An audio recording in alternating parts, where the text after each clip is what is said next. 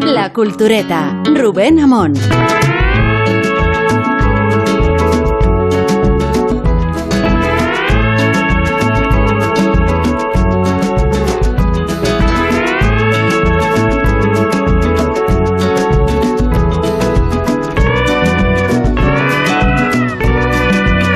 Bueno, hoy arrancamos esta Cultureta Gran Reserva con uno de nuestros asuntos favoritos, Culturetas. Un asunto que esta temporada hemos abordado solamente y de forma bastante colateral cuando hablamos de Wagner.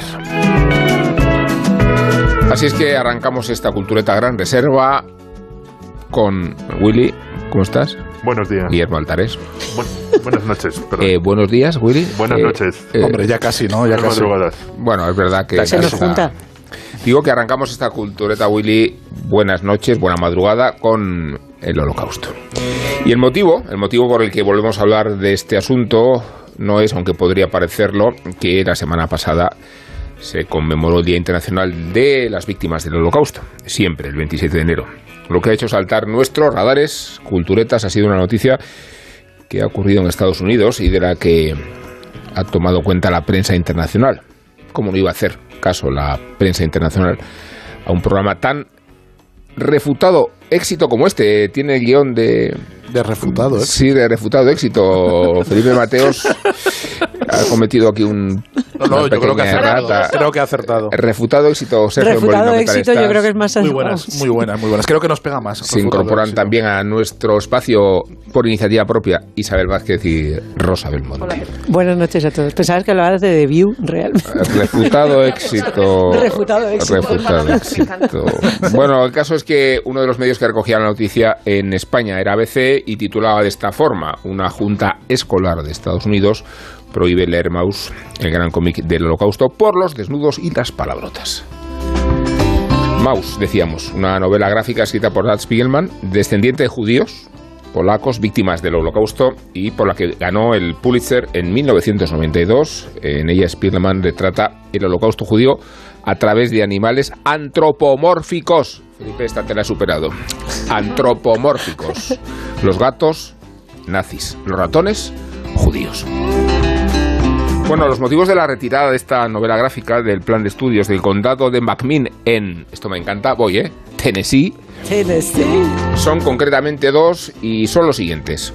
Que aparece un desnudo femenino, desnudo catuno, y que se amontonan ocho palabrotas. Bueno, aunque el punto de partida de este debate sería qué opináis de esta prohibición, en realidad no vamos a hablar de este debate, vamos a ser mucho más inteligentes e interesantes. Vamos a hablar de Baus en concreto y lo vamos a hacer sabiendo que aquí quien tiene más autoridad que ninguno la sus- el suspense, ¿no? Por holocausto ninguno- y por cómic. Por cómic es Y, Guillermo Altares. y además vo- voy a hacer un momento de estos mm, pedantes que no sé si Adelante. encuentro, eh, Es el momento, Es sí. entre pedante y repelente. O sea, de- descubrí que lo tengo en inglés en casa porque me lo compré antes de que saliese en, en español. Tengo los dos en, en- en inglés y lo leí muy, muy pronto cuando era un cómic que todavía no, no, era, no era famoso en España. Eh, Mouse es un cómic importantísimo, no solo como te veo, que lo es, por el salto que da la novela gráfica, que en realidad nos podemos plantear si ya con Eisner lo había dado en tratar, o sea, siempre la novela gráfica identificada con una cosa o infantil o de superhéroes o de entretenimiento, eh, en realidad ya lo había dado con, con- muchos de los eh, obras de Will Eisner y había habido mu- muchos tebeos en ese sentido. De hecho, yo la- el término de novela gráfica es lo, lo- lo- lo aborrezco porque como al hombre blandengue, porque eh, eh, porque o sea es como si está Tintín y luego la novela gráfica. Eso lo no, diría el Fari No, no, to- todos todos son todos son tebeos y ya está y, de- y que tratan dif- dif- diferentes formas. Eh, es, es muy importante como como como tebeo por el, el salto que da el género, por la, la- el, por el premio Pulitzer, digamos, porque de repente lle- llega a, a- a todas las librerías cuando antes estaban en, en guetos de las librerías de cómic y gran parte de lo que estamos vi- viviendo ahora donde hay, hay, sobre absolutamente todo, no sé, el accidente del tren en Valencia, que es eh, un tebeo buenísimo sobre cualquier otro tema, eh, tienen que ver con, con Art Spiegelman, sino sobre todo por la enorme difusión que tuvo en la enseñanza del holocausto. Realmente ha habido mm, diferentes momentos en, en, el, en el- la popularización es una palabra horrible, ¿no? Pero en la difusión del holocausto y en el conocimiento del holocausto a través de la cultura popular, uno de ellos es sin duda la serie Holocausto. De hecho, el- en realidad el, término, claro, eh, de hecho, el, que es de poco antes. De hecho, Poco el, el- término debía ser Shoah y por la serie sí. y por la serie Holocausto se convierte en Holocausto, pero fue eh, muy importante, sobre todo en, en- en- en Alemania, donde se, se conoció básicamente el Holocausto por la serie Holocausto. También, que es de esa de poco después, mm, la película de, de Steven Spielberg, la, la lista de, de- de Schindler.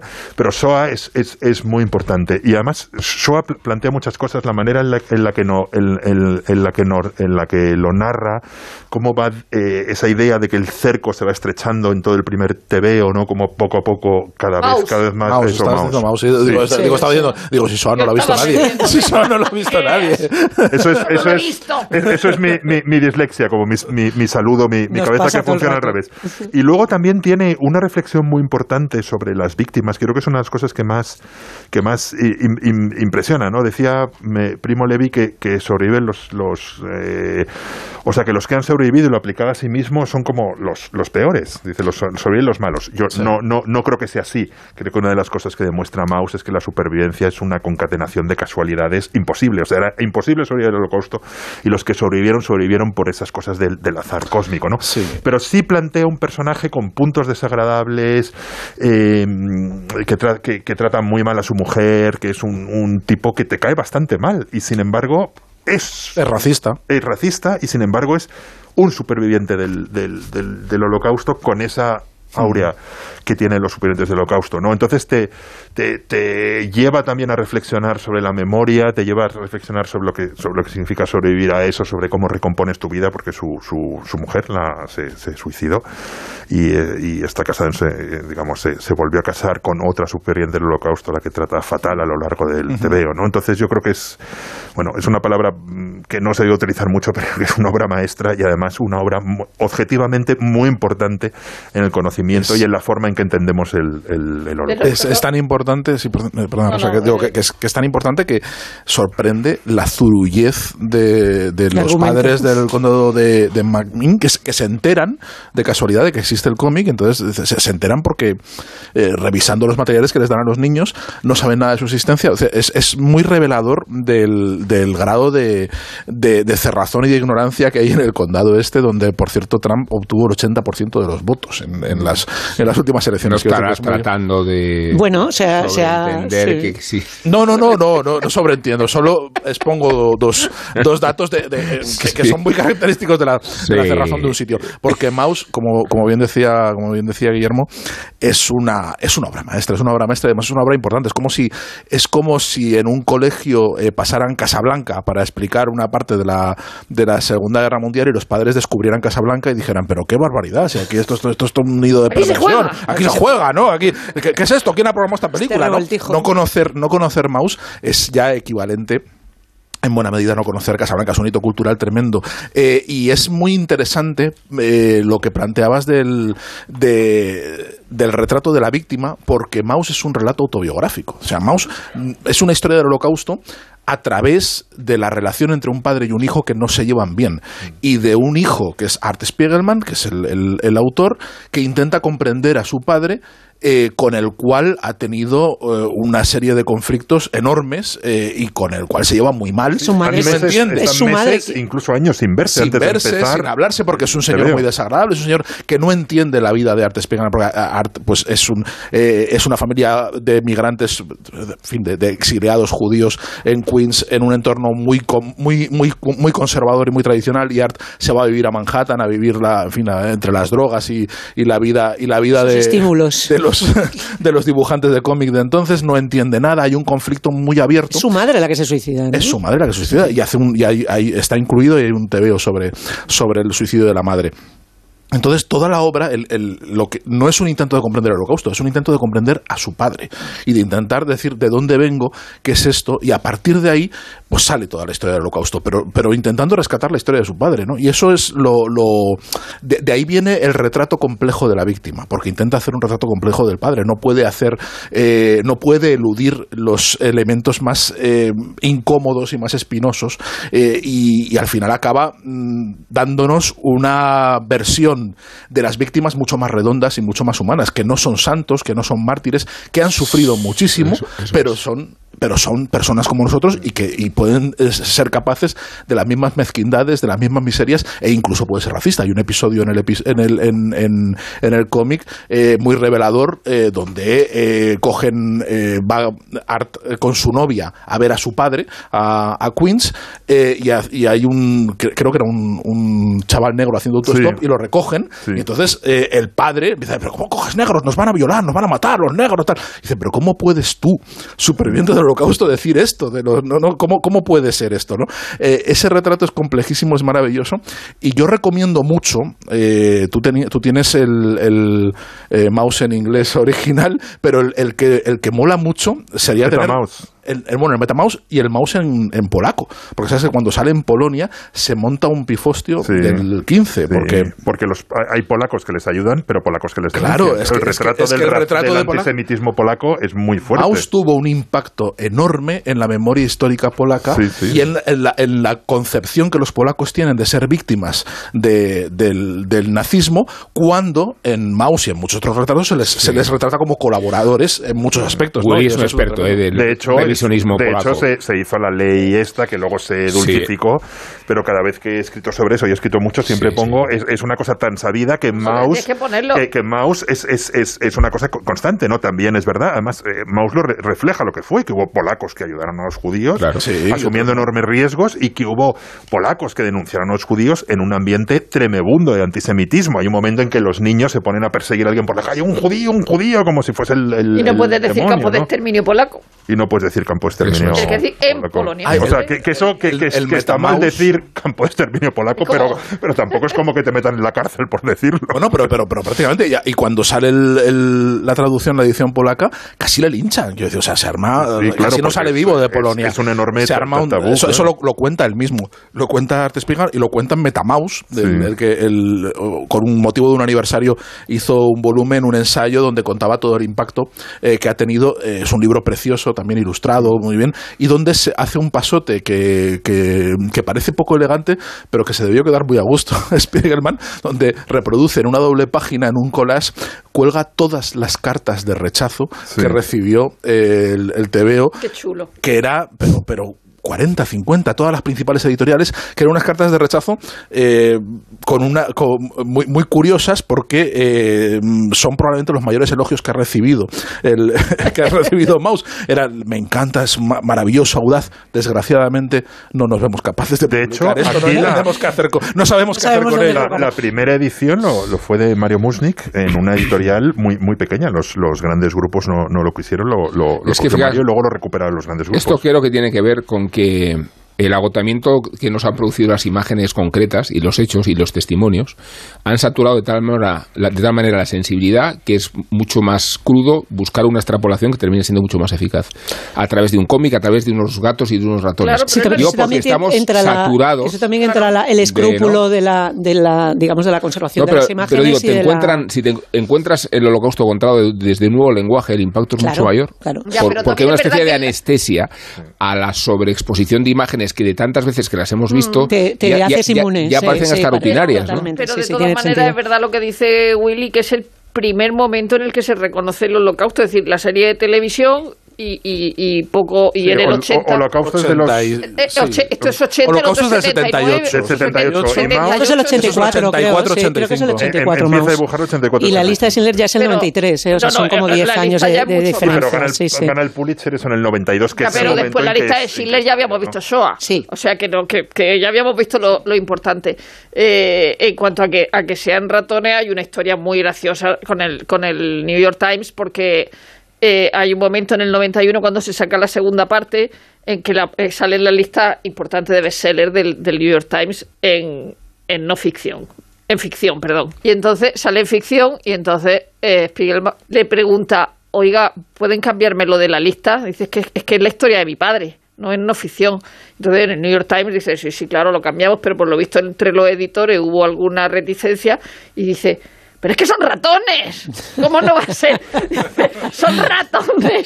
Dice, si vamos mañana a casa de este tío Su y no padre abre, tiene- no abre la puerta a un ratón gigante, pues yo diré Me encanta. que, que es no ficción. Hubiera querido asistir a la discusión editorial Claro. del New York Times sobre esto, porque debe ser muy parecida No, a, la a la discusión de televisión española analizando la letra de, no es- de la canción Claro, de, Eurovisión. el, ¿no? el asunto que Habíamos está detrás... que no en este programa de éxito. Pero No, ¿por qué no? El asunto que está detrás...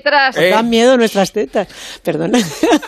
El asunto que está detrás de los ratones es evidentemente no he elegido ratones por, por, por una razón eh, absurda. No, he elegido ratones porque en Mein Kampf Hitler dice que los judíos son como ratones. Claro. Claro. Y entonces, claro, en el New York Times eso no, le, no les cabía en la cabeza. Y luego volviendo a lo de a lo de la- eh, eh, que estaba diciendo Sergio, es que las víctimas no nos tienen por qué caer bien. Y luego también me parece que eh, si vemos Holocausto eh, y Maus y cosas que nos gustan, me parece bien que, que- que hablemos de ellas, pero en este caso estamos hablando de unos paletos de Tennessee que podían ser paletos de Sí, Murcia, pero no los- son. no Están son. creando su propia no unos ficción. paletos de Murcia Sí, de, Tennessee que deciden que hay escenas de, de desnudos y, y palabras malsonantes. ¿Qué produce eso? Que también lo publicó a veces el efecto Streisand, que en Amazon de pronto Mouse empieza a venderse un montón. Sí, pero- los paletos pero- de Tennessee han dicho estas cosas. Pero empieza a venderse y, y lo consumirá la gente que a priori tiene un interés por descubrir que es Mouse si no lo tenía o de, eh, digamos, darle un, un O si soporte, un apoyo o un respaldo eh, endosando la postura contraria a los paletos de Tennessee. Pero lo cierto es que los paletos de Tennessee son la mayoría de los votantes de Estados Unidos que en este momento se encuentran en anular esa conversación y sustituirla por otra que además abunda en por qué Maus debería estar en las escuelas. O sea, de repente, eh, el comentario de algunos de que quieren que enseñemos un holocausto un, holocausto un poquito más cookie, eh, la- ellos dicen, no, pero hay que enseñar el holocausto, pero el holocausto... Sí, de o sea, Benigni. otro holocausto, Yo- claro, yo- el de, lo- el de, el de yo- Benigni, yo- ¿no? Yo, yo creo que también puede haber un componente an- an- antisemita. De Claro, modos, que es, es lo- es una escuela pequeña de un lugar muy. No, no, es el condado entero. cafre, Y es- o sea, eso, condado. Y eso es- es un condado de un, de un lugar muy café donde se están prohibiendo muchos libros, casi es. todos relacionados con, con LGTBI, con eh, temática gay. O sea, es una cosa que eso les parece horroroso. Pero además esto va unido... es eso como los niggers de, Claro, de y, de- y- bueno, y- reflejaban y reflejaban las conversaciones pe- perdona eh, eh, o sea eh, se grabó la, la reunión del consejo escolar no y uno decía es que además este señor creo que dibujó para Playboy o sea como, Sí, sí, sí. como argumento como argumento para prohibirlo. Es como ya a la hoguera con el que le corten la cabeza.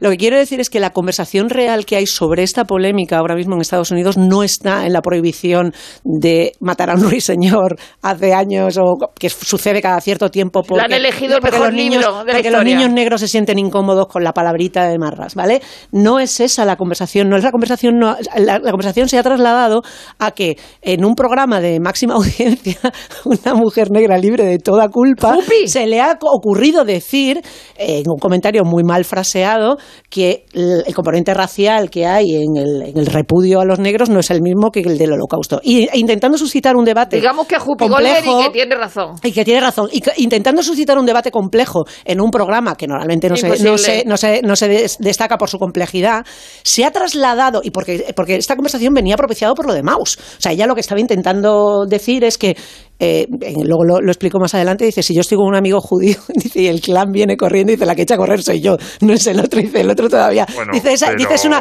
es pero cierto, no voy a entrar no, en esa no, no, polémica, yo tampoco, que pero no tenía yo no razón, creo que no tenga, yo no yo no sé si tenía razón porque no he oído su argumento. Lo que sé es que la conversación que ella estaba intentando exponer a propósito de la prohibición de Maus en las escuelas no ha tenido lugar y que ahora el problema no es que Maus haya prohibido en las escuelas, el problema es que esta tía ha hecho un comentario en televisión que no ha terminado de explicar y ha tenido que pedir disculpas y ahora mismo está fuera del programa. Entonces, yo creo que aquí sí hay un problema, un problema de base, que es esa prohibición de Maus en las escuelas evita que, que una generación de niños tenga una visión del holocausto que sea más próxima a la realidad, ratones o gatos aparte, pero lo cierto es que ahora mismo están hablando de la cancelación de una persona que no debería haber dicho lo que ha dicho. creo que está todo mal aquí. O sea, no, o sea, primero, o sea, la cancelación, esto yo creo que es censura de toda la vida. Y luego una cosa es. La llama censura, cancelación es lo mismo. No, y, luego una cosa es cuando, tienes cuando tienes en cuenta las víctimas y, y, y cuando no. Y, yo, no sé, no estoy de acuerdo con, que se quiten los libros de Mark Twain con el, en, las escuelas, pero sí, la, la, palabra nigger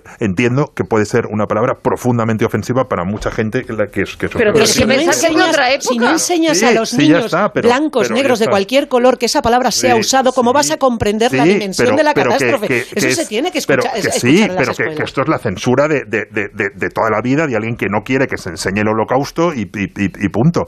Y lo de Guppy Gulber, no sé, es un debate, eso es un debate muy, muy largo. La, el, el, concepto de raza es imaginario, no existen las razas. eso, eso lo vemos todos. Pero también es verdad que los nazis sí creían que existían las razas, es más, creían que existían las razas inferiores y los consideraban a los judíos, a los negros, no sé qué, pero sobre todo a los judíos una raza inferior que tenía que ser exterminada como ratas. Entonces, no sé, yo sí que en eso creo que con el holocausto hay que tener cuidado. Ya está, es un, es un crimen que no, que no, que no tiene comparación de, de una dimensión desconocida y desgraciadamente no es un asunto cerrado porque hay muchísimo negacionismo en el holocausto. hay, hay, hay, muchos partidos de, de, de, de eh, extrema ultraderecha en, en, en, toda Europa que juegan con eso. Ahora mismo en Francia hay una polémica enorme en torno a, Semur, que prácticamente blanquea Vichy dice que lo que hizo fue salvar judíos cuando eran sus policías los que llevaban los judíos a los, a los vagones, a los trenes. Entonces yo, creo que todo lo que tenga con el holocausto, antes de decir cualquier cosa, creo que hay que pensárselo un, un poquito. De hecho, Willy, has mencionado el término negacionismo que se está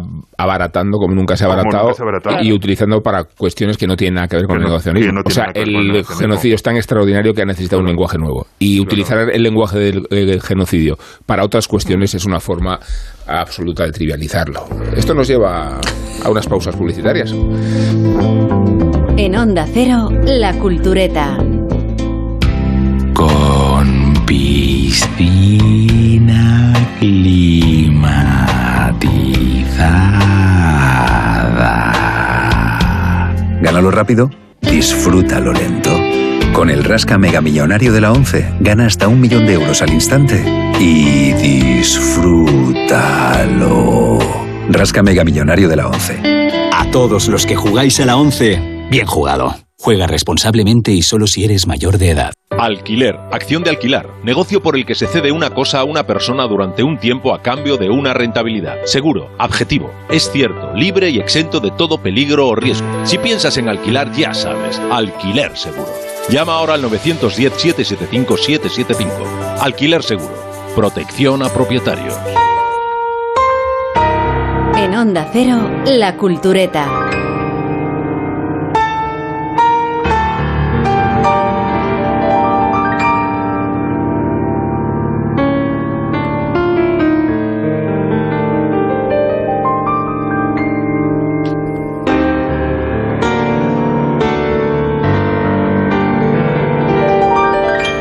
Bueno, los intereses de Putin en Ucrania se explican en clave geopolítica, neozarista, sentimental, pero también religiosa y cultural, hasta el extremo de que la soberanía del país rebelde despoja a la madre Rusia de las grandes personalidades artísticas del siglo XX. Por ejemplo son los pianistas Horowitz, Gilels, Richter, pero lo mismo puede decirse de los violinistas Oistrach, de los bailarines Nijinsky, de los literatos, Gogol, Bulgakov, incluso de los pintores, pues ocurre que Malevich era tan ucraniano como los compatriotas anteriormente mencionados.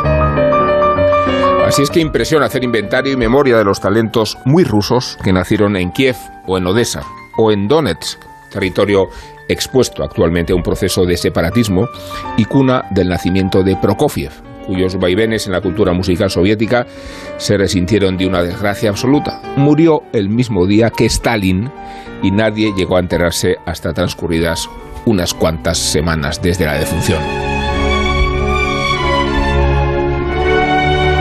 Bueno, el propio Stalin tampoco era ruso, ni ucraniano, sino georgiano, pero los pormenores del genocidio evitan la tentación de rehabilitarlo con orgullo. Diferente es el caso de los artistas sometidos a un proceso de reivindicación patriótica que aspira a establecer distancias con la propaganda rusa. Ocurre en Letonia con el tótem de Eisenstein, padre del cine soviético, nacido en Riga y reivindicado allí como argumento de refriega cultural frente al paternalismo abusivo de Vladimir Putin. Las dimensiones de la diáspora, por tanto, demuestran hasta qué extremo el proceso de desmembramiento de la URSS ha comportado un replanteamiento del patrimonio cultural ruso contemporáneo. Había una cultura soviética con afán integrador y criterio hegemónico en los raíles de la propaganda y del realismo socialista, lo sabemos, doctrina homogénea y restrictiva del estalinismo, pero el proceso independentista incruento en unos casos, muy cruento en otros, ha conllevado una fuerza centrífuga a expensas de la identidad originaria. Todos los rusos eran soviéticos, pero no todos los soviéticos eran rusos, como recuerdan inequívocamente las glorias del panteón ucraniano y como demuestran los maestros del teclado. Horowitz, aquí lo tenemos, nació en Kiev en 1903, en los confines del Imperio ruso y terminó siendo norteamericano.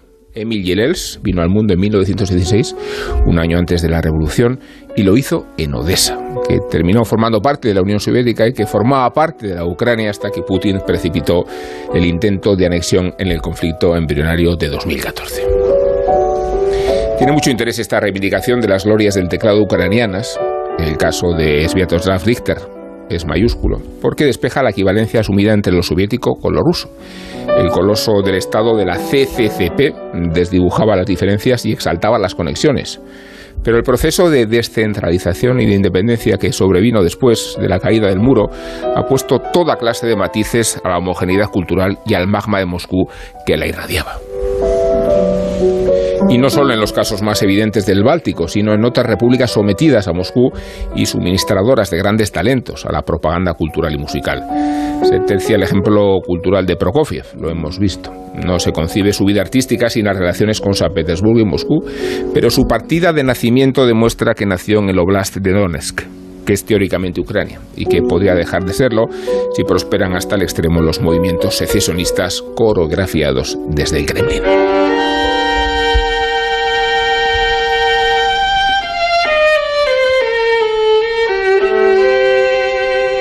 Se diría que a Putin le mueven intereses de propaganda cultural en su política territorial imperialista. En tal caso podrían asimilar a ucranianos tan insignes como Bulgakov, como Malevich y como David Oistrakh. Aquí lo escuchamos.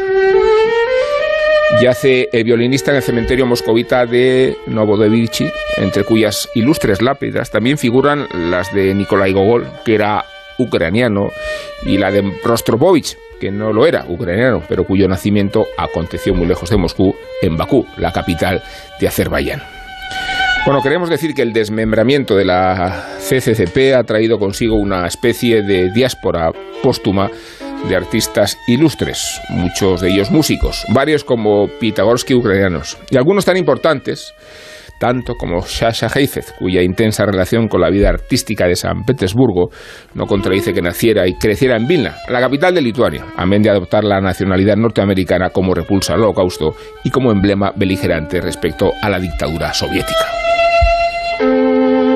Tuvieron muchos problemas, claro, los músicos judíos, pero no tanto los oriundos de las repúblicas que prosperaban en el mundo de las artes, precisamente porque los músicos, como los bailarines, los dramaturgos, los cineastas, formaban parte de los privilegiados y participaban, acaso de una rivalidad encubierta, cuando no explícita, entre Moscú y San Petersburgo.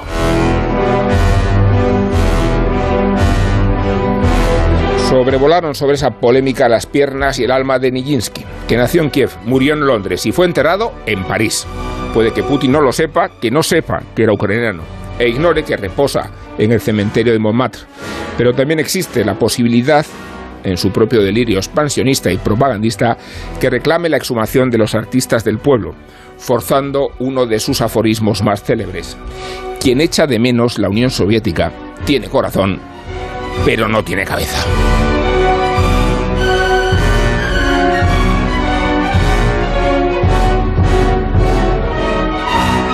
Bueno, hablemos de Rusia, que no faltan motivos ni novedades editoriales. Aquí tenemos unas cuantas encima de la mesa. Hablemos de Rusia no con ambiciones dogmáticas, pero acaso, acaso con un poquito más de profundidad de cuanto hacía aquel pasajero andaluz en un tren que... ¿Y usted dónde? Y si yo soy ruso, señor. Ese ruso de la marinera. Cosa extraña Rusia. Cosa curiosa Rusia. Mucho ruso en Rusia. Dice muy buena la ensaladilla rusa. Emocionante la montaña rusa. Dice muy bueno de mi ruso.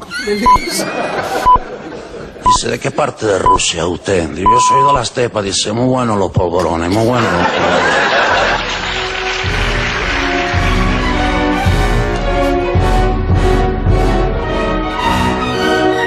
Bueno, tenéis aquí vuestras Me, me encanta ese chiste. no Viva puedo el evitarlo. De hecho, ya no podemos superarlo. Ya estamos. Ya, ya, ya vamos a pasar a otro tema porque es Lo sé, pero traéis documentación, ¿no? Tenéis... eh, Sí, eh, no- tenemos mandanga. no Rusia en general, o sea, este no es un programa de Es pasado, inabarcable. presente y futuro de Rusia, pero sí de la actualidad y de los ensayos y cuestiones que han aparecido recientemente, ¿no? En el contexto Bueno, de esta al- expansionista y algunos Ajá. más remotos. Algunos más remotos. Y algunos personajes también. ¿Qué personaje dices, Isabel? Pues ejemplo? estaba pensando que en la eh, compilación que habías hecho eh, es verdad que Einstein eh, pues es reclamado y el que nunca ha reclamado es Dozrenko, que es ucraniano y que hizo una trilogía rusia, rusa y que corre el riesgo. eh, eh, como le pasó a, Grossman también, siendo ucraniano y repudiado por ucraniano y sobre todo eh, borrado como, como ucraniano en esa compilación, esa aglutinación eh, soviética, que ahora tampoco lo reivindique nadie, porque el centro que lleva su nombre, que se fundó en el 93, eh, está languideciendo y está a punto de ser, de ser cerrado por falta de fondos, pues porque el cine no interesa a nadie. Y este señor, que empezó como caricaturista, y que, y que quería hacer humor y luego se dio cuenta de que no estaba el horno para bollos y que mejor hacer películas comprometidas, incluso sus películas comprometidas eh, por, por complicadas y por complejas y por plantear eh, según qué dudas, no dudas, pero sí pensamientos o reflexiones, eh, también son prohibidas. O sea, Tierra, por ejemplo, que es la tercera de la trilogía ucraniana, la conocida como trilogía ucraniana, es una película a la que se le acusa de biologista y es una película que apoya la colectivización de la Tierra, pero de manera descarada. Es una película del año 30 en la que unos campesinos eh, se enfrentan a los kulaks, traen un, un tractor eh, que no funciona. e Incluso ahí encuentra la manera de hacer alguna coñita porque como se le, se le gripa el motor, orinan encima del motor para ver si echa a andar el tractor. Eso es como un que episodio tiene- de Friends. Total, es como lo de la, lo de la, lo de la medusa. Pero bueno, este tío, eh, lo que le pasa es que eh, anteriormente había estado, había estado detenido. En el año 19 lo habían detenido por, precisamente por apoyar los movimientos independentistas ucranianos en, el- en en los, en los- primeros momentos de intentar desvincularse de, de, eh, las primeras acometidas, las primeras iniciativas de- del régimen. El tema es, este Sí, señor... porque no sé de qué está hablando. Sí, yo también, ¿verdad? Digo, estamos en la, la actualidad, ya estamos, ya estamos en el 19 y, y remontándonos más para allá. O No, sea, quería hacer una reivindicación porque tiene unas películas. No, vale. Tiene unas películas buenísimas. Tiene unas películas buenísimas y, eh, y creo que es importante eh, acordarnos de, de- de autores que se van a quedar. No, que se van a quedar completamente eh, en, en el limbo. Como yo ahora mismo. Venga, continúa con los. este- con los Bueno, es que eh, tengo este. aquí Máximo Sipov, papel y tijera. Es maravilloso. Me lo acaba de pasar eh, Rosa Belmonte. porque ¿Con qué intenciones, Rosa? ¿Qué- qué- No, porque a la hora de hablar de, de, de Rusia y de Ucrania, eh, especialmente de Rusia, eh, todo es inabarcable en la, en la producción en la producción literaria, incluso reciente. Es decir, que no es que vayamos a hablar de guerra y paz, es que es que tenemos el baile de Natasha de Orlando Figes.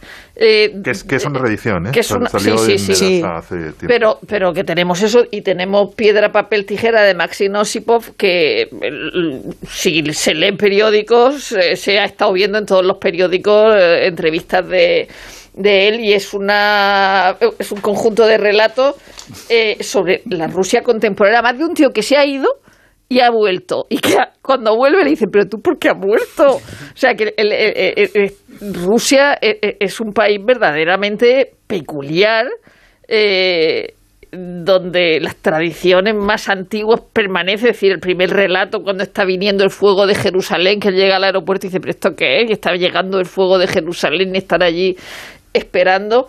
Eh, yo de todas maneras que este es un, un conjunto de relatos estupendo para ver sobre todo la Rusia contemporánea, la Rusia actual, que es la Rusia esa que hemos visto en Killing también cuando Jodie Comer vuelve a ver a, su madre y que decimos no queremos ir allí. Yo, yo no quiero ir a ese, a ese pueblo. Yo recomendaría mucho un librito de Alianza Editorial, que no es de ahora, que se llama Una muy breve historia de Rusia de Geoffrey Hoskin y, empieza de, de una manera muy, muy, muy, muy inteligente y entonces empieza recordando esa escena de Thomas Mann de la de donde, donde la montaña mágica, donde está, hay unas mesas separadas, donde están por un lado los rusos buenos y por otro lado los rusos malos. Eh, esto es previo a la Primera Guerra Mundial, ¿no? Y, y entonces eh, Geoffrey Hoskin dice que eso, esa idea es la que permanece hasta ahora. Es decir, que tenemos la idea de los rusos buenos y los rusos malos. Es decir, los buenos son Tolstoy, Dostoyevsky, Stravinsky, todos los que ha citado Rubén.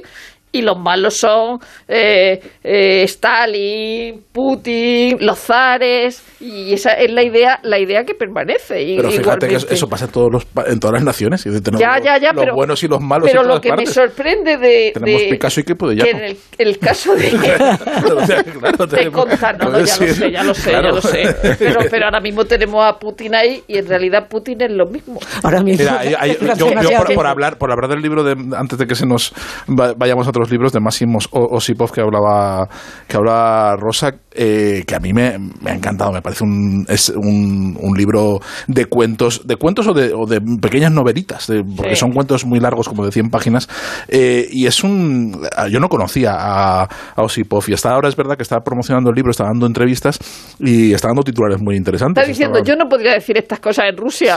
Además dice, di- dijo, era- en, la, en la vanguardia un titular era, dice, en, en Rusia no vive bien ni la élite de mierda que tenemos. O sea, ni, ni si- ni siquiera la élite. o sea, no- no dice nadie.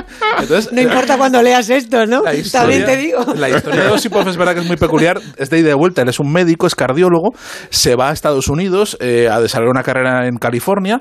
Es un tipo muy prestigioso, pero decide volver a Rusia en un momento dado a montar una editorial de libros de medicina. Pero cuando se aburre de hacer libros de medicina, eh, retoma su carrera, pero como médico rural. Se va a un, a un pueblo a 100 kilómetros de Moscú, Tarusa, y desde ahí ejerce la medicina.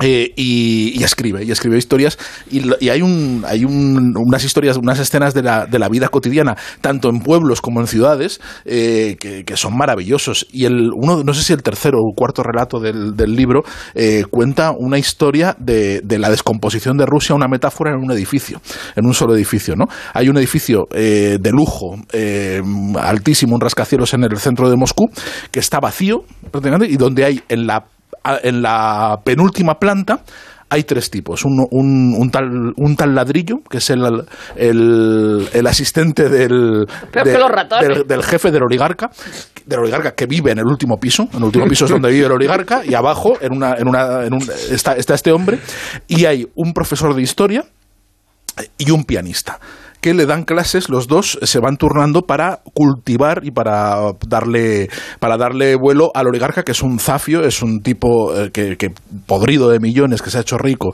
en los, en los años de, de Yeltsin y del gangsterismo, y que se dedica pues a intentar a, dar- darle un sueldo a estos pobres, eh, a estas pobres desgraciados de la, de, la URSS, eh, de la antigua URSS, que se han quedado sin trabajo y sin prestigio y que tienen que vivir un poco de la, de la, de la, de- del mecenazgo eh, un poco rastrero y mendicante de este, de este tipo, ¿no? Y este tipo se dedica a cazar cornejas y al final se, acaba cargando a alguien, se acaba de- desde, de- desde su ático porque se aburre. Y se aburre también de, de, la- de recibir las lecciones de estos señores, de que le enseñe música de- en un nivel muy básico, en un piano maravilloso que el pianista este nunca podrá tener, ni nunca podrá tener, porque son unos pobres desgraciados. Y es una metáfora maravillosa de cómo se fue degradando de una de una de las consecuencias de la, de la caída de la URSS, ¿no? de cómo emergieron esos tiburones capitalistas eh, tremendos, eh, que, mafiosos, que, que amasaron fortunas en muy poquito tiempo, y como un montón de gente que había mal vivido y que tenía, pues en fin, que, que- vivía de la cultura, que, eran, que, que vivían de, de, de, fundamentalmente de la música y de, en fin, de la filosofía y de la universidad y demás, pues estaban a verlas venir, ¿no? Y entonces el, el, el jefe de los tres es el tal ladrillo, que es un zote, es un tipo que le tienen ahí de, le, le tiene el, el- el oligarca un poco de, de de gorila eh, y, y- claro él se está riendo de los otros porque los otros van muy dignos y van muy soberbios y van y, se van burlando del, del, del, ol- del oligarca ¿no? y el, la- el ladrillo al final lo que les va poniendo en su sitio dice ya, ya, probaréis la calle ya probaréis todo ya o sea os ha llegado vuestra hora y hay un deseo de, de venganza de, de, de, en fin de, vuelta de tornas que creo que re- retrata un país un- con una amargura enorme ¿no? yo no creo que, que Rusia no creo que los países en general eh, sean eh, peculiares que Rusia tiene mala suerte. Creo que tiene la- los rusos, los es pobres que los rusos rusos tienen mala parece suerte. que hacen una revolución, que hacen una revolución en el 17 y en realidad hacen una revolución para tener lo mismo. Centralismo, un Estado autoritario. otro o sea, zar. ¿qué- qué- Sí, qué sí, De, hecho, es verdad que la aspiración de Putin no es soviética, es zarista. Es zarista, Su, su visión no es reconstruir la antigua, he dicho CCCP, es SSR, en, Sí. traducido, Es lo que veíamos en los Juegos Olímpicos, si- sabemos. sino la evocación del Sí. imperio, ¿no? Y, Claro. y- y como ocurre con Erdogan en Turquía, la, la cuestión no es emular a Ataturk, es emular la, la época del imperio otomano, ¿no? Y territorialmente también, ¿no? Y lo curioso, lo curioso es cómo un Estado que permanece tanto en el pasado tiene a los artistas más vanguardistas. Sí. Es decir, mucho antes de la Mujeres revolución entre ellas, de, por de- cierto. sí, sí, muy- y mucho antes de la revolución de octubre. Es decir, los artistas más vanguardistas son en la pintura, en la música, en la En el teatro, literatura. En el cine. Son los más vanguardistas de todo y además tomando la tradición rusa. Es decir, mucho más. La, la- la- la consagración de la primavera tiene mucho más eh, folclore que cualquier obra británica que- de la época que hubiera cogido el folclore de la historia del imperio. Bueno, ha sido mencionar el, el imperio el- ruso y, y Guillermo me tiene aquí el imperio de Kapuchinsky. De Kapuchinsky, sí, eh, o sea, sí, sí, los rusos han sufrido, los, los ucranianos, es que es imposible, o sea, la, es una cosa a- atroz, realmente, la, la, la hambruna, y es- está el libro este de Anna Applebaum de Hambruna Roja que Sí, describe bueno, el... y todo el- fluye Holodomor. Hombre, iba a billar. Y, y- y, o sea, el, el- el sufrimiento de los de, de, de- de Ucrania es bajo el estalinismo es atroz porque simplemente de, eh, o sea, es, es- bueno el- es el mismo mm, o sea es la anulación de Ucrania como como como como es, es estado o sea es, es Stalin ar- ar- arrasa U- U- Ucrania y es la anulación de, de Ucrania como estado que es verdad que Ucrania también forma parte profunda de la la, la, la- la- el- el cultura ori- el rusa origen de Rusia es la El- Rus de el- Kiev. claro O el, sea, el Kiev origen de, el- de- de Rusia es una iglesia de, de Kiev, ¿no? Y efectivamente, lo- mm, si, si tenía que algunas cosas que intentasen explicar eh, Rusia, este libro de Kapuchinsky a mí me, impresionó mucho, es el, para mí el, Imperio, que, publicado en anagrama como todos los, los- los suyos. Eh, es, eh, yo creo que mi, mi libro favorito de, de, de Kapuchinsky, y ahora que se vuelve a hablar tanto de si Kapuchinsky se inventaba cosas o no, eh, yo creo que lo que tiene es una capacidad para describir la, la, la, la realidad a través de cosas que parecen pequeñas y que luego son inmensas, y aquí es la, la cuenta, la historia de, de la Iglesia del Cristo del Gran Poder, que es la catedral de la Catedral del Cristo del Gran Poder, que es la la iglesia ortodoxa, ahora sí, ahora ha vuelto a existir, es la iglesia ortodoxa más, más grande del, del mundo, más alta del mundo. Entonces em- empieza Kapuchinsky contando cómo, vas en Mo- cómo iba en Moscú y había una piscina al aire libre y la gente bañándose. Entonces esa piscina en realidad eran los cimientos de la iglesia, porque cuando llega, eh, llega Stalin decide dinamitarla. Entonces te cuenta toda la historia de dinamitar, que dinamitar una catedral es, es una cosa muy, muy complicada. Al final la, la dinamitan Y de- y desea hacer el, el Soviet Supremo más grande que se pueda concebir. Y entonces están tanto tiempo pensando proyectos, no sé qué, que, que- que pr- primero están las grandes purgas y el, y, el, y, el, y el gran terror de los años 30, luego la Segunda Guerra Mundial, y cuando retoman el proyecto, Stalin se ha muerto y no saben qué hacer con ese enorme eh, boquete que hay, y entonces Khrushchev dice, bueno, pues vamos a hacer una piscina al aire libre. Y luego es sumamente simbólico, y la, la vez La del es- sindicato. y luego que, exactamente, pero a lo bestia. Y luego es sumamente simbólico que bajo Putin, finalmente, esa catedral blanca, una colina sobre lo alto de Moscú, se ha reconstruido. Entonces es la, la- en lo que decía antes Rubén de la vuelta al- a la Rusia de los zares. Y luego eh, eh, me estuve leyendo, todavía no lo he, no, no, Sí. no lo he terminado, Los cinco inviertos de, de Olga Merino, que creo que es un libro que, que está muy bien, que es... eh, está- Es que Me muy, ha encantado, ¿eh? es muy esta picoteable. Sí. es- sí, esta escritora y periodista y, mm, y periodista que cuenta eh, su- sus años de corresponsal en el momento en que se derrumba en que se derrumba la URSS. El desmantelamiento. El desmantelamiento, de la- con, total, un, con un recuerdo muy que a mí me emocionaba De bastante corresponsal pobre, ¿eh? De Sí, corresponsal de pobre. corresponsal pobre en un sitio donde no, no, no hay nada. Entonces eh, cuentan, cuentan muy bien las, las cosas del Es que corresponsal. Be- Berna, la anterior, le dice, tráete Leotar- leotardos, Sí, antibióticos y papel Claro, higiénico. pero, pero es que luego es que, es que aparecen el resto de corresponsales Claro. españoles en Moscú y no viven como ella. y a- Claro. y a- y a- Claro.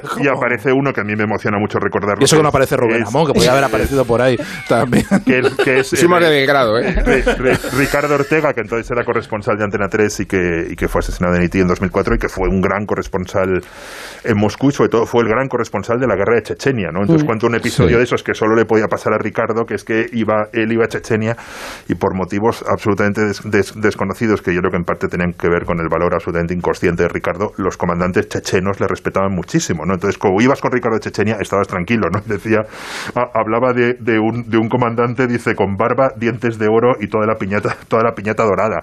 Y, y, sin embargo, este tipo eh, estaba Olga Merino con Ricardo y se sentía como muy, muy tranquilo. Porque, Ella- porque, porque ella- la- porque evita que la, que la compren. Sí, porque eso la es. quiere- un- unos chechenos quieren comprar. Quieren comprarla. Y- y ella sabía evita que con De Ricardo compren. hecho, no hay un momento nada. ¿Pero a quién también, un, hay un momento estupendo en el que se, eh, con un cámara de la BBC que cuenta ella, de intercambiarse para que empiecen a liberar a, presos rusos y dice, oye, pues si nosotros no nos van a hacer nada. Y el, y, el, y el cámara de la BBC, que como ella dice, porque ella siempre está diciendo que no se siente eh, suficientemente periodista ni su- suficientemente valiente como para estar afrontando ese tipo de, de, de- aventuras o de, o de retos, dice el cámara de BBC, dice, sí, yo lo que quiero es volver a mi casa con mi mujer y mi hijo, que me voy a intercambiar por prisioneros de guerra, que dices. Desde luego el relato de Chechenia es... eh, es estupendo, sobre todo por la- el cambio de perspectiva. Es verdad que, que- estamos acostumbrados a los, a los relatos pues, de, de Ortega, de los, eh, los, que estábamos recibiendo también en, en ese momento. Eh, y ella habla de, la, de dificultades mundanas, como el lavarte el pelo en un momento determinado, que también eh, unas mujeres se le ofrecen como un rasgo de cortesía. eh, pues eso, tonterías, encontrar pues, pues dónde lavarte, pues, pues lo, normal. También habla de, las, de esos relatos que te rompen el corazón de las madres esperando para que salgan los prisioneros liberados. A mí lo que más me ha gustado del libro es eh, esa eh, sinceridad y esa humildad que tiene a la hora de eh, contar un momento capital de la historia de, Rusia. En la- esa traducción de la que hablabais antes de ese traslado de los roles tradicionales de la Unión Soviética repetidos por los siglos de los siglos y traducidos a la- al, abrazo del oso de la economía de mercado, en el que sin ningún tipo de control, eh, cada uno de esos personajes que ella intenta en un momento determinado desesperado también en esa parte que tiene libro de que ella intenta ser escritora todo el rato, de identificar esos personajes de la Rusia eh, que está en transición con un relato que ella quiere hacer, identifica todos esos tipos, eh, pues este, digamos, esta persona que se terminará convirtiendo en un extorsionador, eh, a- que, digamos que abusa de, de absolutamente todo.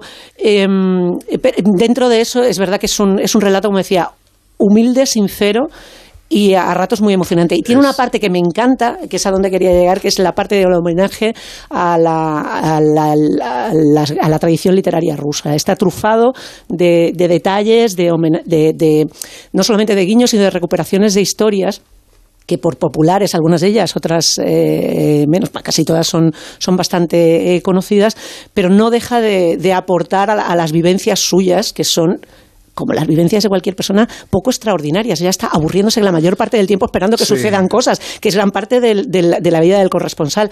Y tiene en concreto un cuento al final, que es un homenaje a, a Pasternak a partir de un personaje que ella conoce, que es, es muy bonito, es un cuento muy, muy chejoviano y muy, muy bonito. A mí me gusta mucho una- un hilo que son de las miserias de- del corresponsal, porque Sí. a ella la- le, le manda. No llega el dinero. Es corresponsal del periódico de Cataluña, pero eh, freelance, no está, en, no está en plantilla, con lo cual Pero es lo que le plantean desde el principio. Desde Claro, ya sí, le plantean, todo, eh, bueno, y acepta las condiciones y tal, pero claro, eso le, le lleva a que ya lleva una vida eh, bastante diferente a la que llevan el resto de corresponsales que viven en un complejo gubernamental. Ella vive en, en la periferia, tiene que coger el metro el todos los días, barato. buscándose un piso barato en negro con unos tíos que la estafan. Entonces, al final, le suben tanto el alquiler y le y le y, y malvive tanto que al final quiere vivir, ah, se postula oficialmente para vivir donde viven los corresponsales en un complejo dependiente del Ministerio de Exteriores, ¿no? Donde viven diplomáticos y corresponsales. Pero para vivir ahí, pues te tienen que acreditar y te tienen que dar eh, te- el, el placet, ¿no? Entonces hace la solicitud y descubre eh, el, eh, que, el, que el, ante- el anterior no el anterior, porque el anterior era Berna González, el anterior corresponsal de- del periódico, había dejado un pufo de 25 mil dólares que no había pagado en el alquiler y se lo reclamaba. El Le dicen, "Sí". Dice, si quieres, si quieres venir a vivir Sí. aquí, tienes que pagar 25 mil dólares. Entonces ella llama al periódico y le dice, no, chata, o sea, no vamos a pagar el pufo que lo pague este. El otro dice, sí, es que como no me pagaban, me, yo me, fui a Siberia. Lo dejé de ver, Ahí ¿no? lo dejé, lo dejé y me fui ahí. Y entonces tiene eh, una, una lucha burocrática que, que le, que le amarga la existencia de una forma tremenda, que es muy reveladora de cómo funciona todo. Y eh, ella intenta conseguir todo el rato eh, el piso, al final consigue que la acrediten por otro periódico, por La Voz de Asturias, llega a ser la corresponsal de La Voz de Asturias en Madrid en lugar de- del periódico para que no aparezcan los papeles del periódico y poder, y poder, poder evitar pagar el pufo, eh, pero consigue el piso mm, por, por, por culebreando, ¿no? Sí. Al final, eh, dice, al final, ¿cómo consiguió el piso? Porque la señora de la limpieza de los corresponsales es una niña de la guerra, De la guerra. una niña de la guerra española, dice, que te dijo? ¿Cómo que estás en el piso? Que yo te lo arreglo. Dice, voy a hablar con el portero, habla con tal, tal, tal, tal. Dice, te deslizas unos dólares Alguien por aquí, a alguien. conoce a alguien, dice, en dos días tenía piso. Ya está, o sea, y, ella, eh, y, eso- y así se acaba una ordalía de meses sufriendo contra, contra la, la, la, la administración Has dicho- Ordalía, has ha dicho Ordalía, ¿no? ha dicho Has dicho Ordalía. Hay un Está muy barato. su- su- suena a la mínima. ¿eh? Déjate, déjate. colofón, el colofón Déjate, maravilloso, déjate. el colofón de la, maravilloso de la, de la digamos, del, del- del triunfo de la voz de Asturias es que ella, que está empeñada en escribir esa novela antes de marcharse de, de, de- de la- de Rusia, eh, está pensando de qué manera puede hacerla atractiva y en un episodio febril dice, ya está, ya no tengo, dice, debería escribir mi novela en Bable, como homenaje a la voz de Asturias que me ha permitido estar aquí durante estos cinco años. Me pareció graciosísimo ese detalle, la verdad. No, es un libro, es un libro precioso. O sea, tiene este humor y Sí. tiene estas cosas, pero es verdad que tiene- está trufado también de reflexiones eh, sobre, sobre el carácter ruso, sobre lo que ella entiende que es el carácter ruso, que tiene que ver con la distancia, con los trenes, con la nieve, con, en fin, con todos los tópicos que puede haber que ella los, los rastrea a través de la literatura y y al final acaba convenciéndose, creo que- es un poco, forma parte del embrujo, ¿no? De vivir en un sitio así. Acabas convenciéndote de que hay algo especial, de que, de que hay algo, cosas que no terminarás de entender nunca y que son intraducibles, eh, como por ejemplo ah, un tópico que se, que se dice que es una de las palabras intraducibles del ruso, que es tosca, que es, que es la nostalgia, La- la, la morriña, saudade, sí. la saudade, que es, que, es, que es la palabra, que es curiosa, que es la palabra que en todos los idiomas se dice que es intraducible. Y- dice, "No, es que morriña no es lo mismo, no se puede traducir, saudade. Es que No, tú no la traduce igual en sientes. todas. Es- una fin- palabra rusa. al Sí. final tú no la Eh, entiendes suiza, como yo. perdón, suizo-germánica. Eh, ¿Tosca o No, nostalgia? bueno, Ah, la nostalgia, Sí, nostalgia sí, es un, de no- es un neo- es un dolor es griego, ¿no? Es Es griego. es griego. dolor por una herida antigua, ¿no? Por lo lejano, sí, sí. Sí, Dolor bueno, por no, una- en dolor realidad- por lo que está lejos. Dolor por, la, por, la- una eso antigua herida, sí. creo que es la et- etimología. Eso eso por, lo antiguo, por Sí. lo remoto. que estaba Por lo pensando lejano. que hay algo bonito y elegante, me parece a mí, en la en la mm, historia de amor que narra en segundo término Gloria Merino, no intentando aportarle esa épica de las grandes historias de amor que ella relata, eh, dedica bastante tiempo a, a, a Cibago y, a- y- y as- así hace el homenaje a, a esa Cecil del cuento del final, pero ella sin embargo cuenta esos otros amores que no cuentan, que no son eh, los amores que te dejan sin sentido, sino los que son circunstanciales y que eh, conviven con, con otras realidades. Y en esa, en esa experiencia eh, tan grandilocuente de la desmantelación de, de- la Unión Soviética, no tiene cabida darle más peso a una historia que simplemente es lo que es. Parece que está muy bien contada y termina por ser muy emocionante dentro de que no es relevante eh, en términos vitales. ¿no? Pero lo, lo curioso es que eh, eh, esta gente cuente cómo es Rusia, o sea, siendo española, pero en realidad el escritor ruso eh, también eh, cuenta su Rusia siendo un extranjero. Es decir, por ejemplo, Gogol, que era un tipo que escribía mucho del folclore eh, ucraniano, de pronto se va a, Pet- a San Petersburgo y dice, pero esto qué mierda, ¿eh? o sea, que le parecía otro país, ¿no? Le parecía otro país, es decir, y, y un país donde se hacían cosas tan extrañas como que, el- que los campesinos no se consideraban eh, muertos hasta que se hacía el nuevo censo y entonces gente para adquirir un estatus social compraba almas muertas Sí. Para decir que tenía no sé cuántos campesinos que en realidad estaban muertos. Es decir, pero él tenía 200.000 Sí. campesinos a su, a su servicio y estaban muertos hasta el siguiente, hasta el siguiente Claro. censo. Y, y yo quería hablar de otros dos productos rusos y no precisamente de los polvorones. Uno es. Eh, eh, Saladilla, porque, la porque saladilla. justo, justo, justo esta Navidad me, me, te- me hice. O sea, una de mis películas favoritas de siempre, de las que nunca te cansas de ver y que siempre que dices, joder, no sé qué ver, voy a volver a ver, que es Der Susala. Pero nunca había leído el libro de, de Vladimir Arseniev y justamente me lo recomendó muchísimo Pilar Bonet, la histórica corresponsal del país en Moscú, que se jubiló recientemente, aunque sigue escribiendo mucho. Y me dijo, si te ha gustado tanto Der Susala, tienes que leerte Arseniev. Y, bueno, me lo compré. Y la verdad es que es un libro maravilloso que engancha con algo que lo que dice Sergio, que es la, la inmensidad. O sea, Rusia solo se entiende desde que aquello es muy grande. Creo que es una quinta Mm. Es parte. que Georgia, que está más cerca de Libia que de Moscú, De las es que- tierras e- emergidas. O sea, que es que está por un lado al lado de Japón y por el otro al, la- al- Claro. al lado de Estados, de, de Estados Unidos. Es, es una cosa de- demencial e inconcebible de, Frontera de Noruega, de, ¿no? de- de- de grande. Y, y- y realmente en, en el libro de las exploraciones de Arseniev, donde que- co- conoce a aquel, aquel cazador, eh, entiendes muchas cosas de Rusia, ¿no? La, na- un- una, la naturaleza, mu- muchísimas cosas, y el libro es bellísimo. Y luego vo- volví a ver una de mis películas favoritas que me ha vuelto a encantar, pese a la insoportable música de Jerry Goldsmith, que Pero es la, ¿cómo te metes con Jerry Goldsmith? De es, verdad. que es la Casa Rusia. Es una, y, y la Casa Rusia la, la, la- la he vuelto a ver estos días y realmente explica muchas cosas de la Rusia de ahora. O sea, la Casa Rusia es, eh, es una adaptación de la novela de John Le Carré. Carré, sí. Uf, Es la, la primera película occidental. para casa, ¿no? La, la- la- la primera película de Hollywood que se. Que se lo hace, ¿no? Siempre al final siempre acaba saliendo. Que- que- que se rueda. Rodar allí. ¿eh? es- es- No estarías en, en- en su residencia, ¿no? Sí, en. Cornualles, ¿no? De John Le Carré. es- pero aquí hablo de la película, no de la novela. No hablarás con su hijo. Pero déjame hablar. A ver, merluzos. no. Va a perder Me- el- a ver, merluzos y, y merluzas. Que soy- Oye, yo te estoy defendiendo. Me- me- me- bueno, pero a ti te quito. Merluzos y merluza. Y mer- mer- merluzas y merluza. A ver, eh, eh, la película tiene primero una parte de vi- Visite usted Rusia, preciosa, que es la primera gran película de Hollywood que se rueda en, en Moscú y, y lo que entonces todavía era Leningrado, y merece muchísimo la pena solo por ver cómo era justo el Moscú de la perestroika, desde los autobuses hasta los monumentos, y el Leningrado de antes de, de la Glasnost.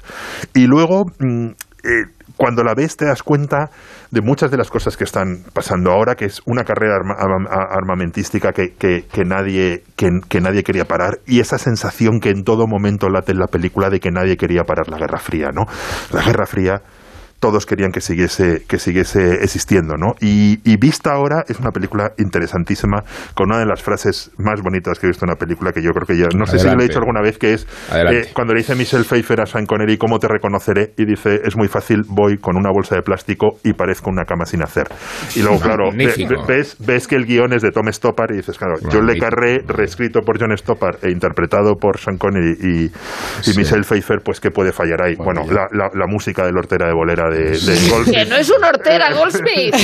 Es ver, estaba hablando, estaba hablando antes de la de esa idea de que de que no se puede salir del círculo vicioso eh, en Rusia, independientemente de todas las revoluciones, y creo que parte de eso estaba en, en la peli de, de Konchalovsky, la de Queridos camaradas, o sea, esa idea de, de la familia que en pleno deshielo eh, está reivindicando Stalin como la, el stalinismo como la época pura de la que realmente fuimos lo que teníamos que ser eh, y con el abuelo todo el rato disfrazado con, con el uniforme cosaco allí diciendo pues esto yo ya lo he vivido 200 veces voy a sacar a mi virgen aquí de los dolores y que os den a todos todos los símbolos prohibidos y hay eh, esa parte de la digamos, de, de- de padres e hijos y de la pesadumbre de que a pesar de que estemos eh, todo el tiempo intentando eh, eh, tirar eh, las tradiciones a partir de las revoluciones, eh, la música, ¿no? engancharía muy bien de nuevo El hortera de bolera. con Tierra de Dofrenko, que ¿A era que no donde es- habíamos partido todo esto. A, a que no lo escuchabais desde los 80, lo de Hortera de Bolera. A ver, deja, deja, deja- deja de un poquito, a ver. Muy bonito. Pues esa tradición de padres e hijos y esa frustración eh, que no, nunca acaba, eh, como decía, es eh, sin duda engancha muy bien con, con Tierra de Dofrenko, que recomiendo con entusiasmo. Muy bonita la Quería- música, ¿eh? Yo quería recomendar. Adelante, Sí, sí, Sergio. sí, sí, bonita aprovechemos la intimidad de la madrugada. Aprovechemos, aprovechemos. Aprovechemos la intimidad de la madrugada para hacer unas últimas recomendaciones. Mira, Sergio, hasta sin eco te queda bien. Ya, Tolstoy. No, no, pero casi. casi. Sergio, ¿qué nos Vamos a ver, Pues un, un libro para leer en el transiberiano, para empezar, para empezar a leerlo en la primera estación y terminar en Vladivostok. No, La Casa Eterna, de un libro que ha Para salido hace poquito. sirve. Vaya, ¿Y a Badajoz? A dar. A mejor te da tiempo guerra y no paz dos veces.